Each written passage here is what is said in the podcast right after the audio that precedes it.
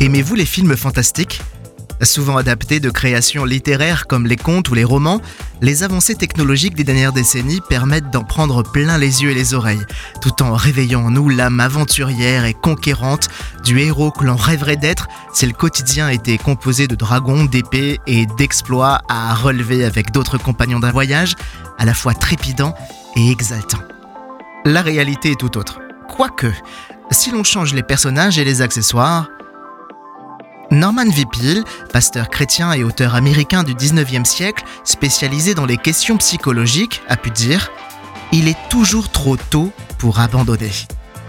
Bim Ça ne devrait donc même pas être une option, même pas un choix.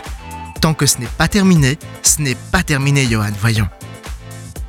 Et si aujourd'hui, je m'attaquais à ces domaines de ma vie qui méritent une autre fin d'histoire? Se retrousser les manches veut implicitement dire se salir un peu les mains.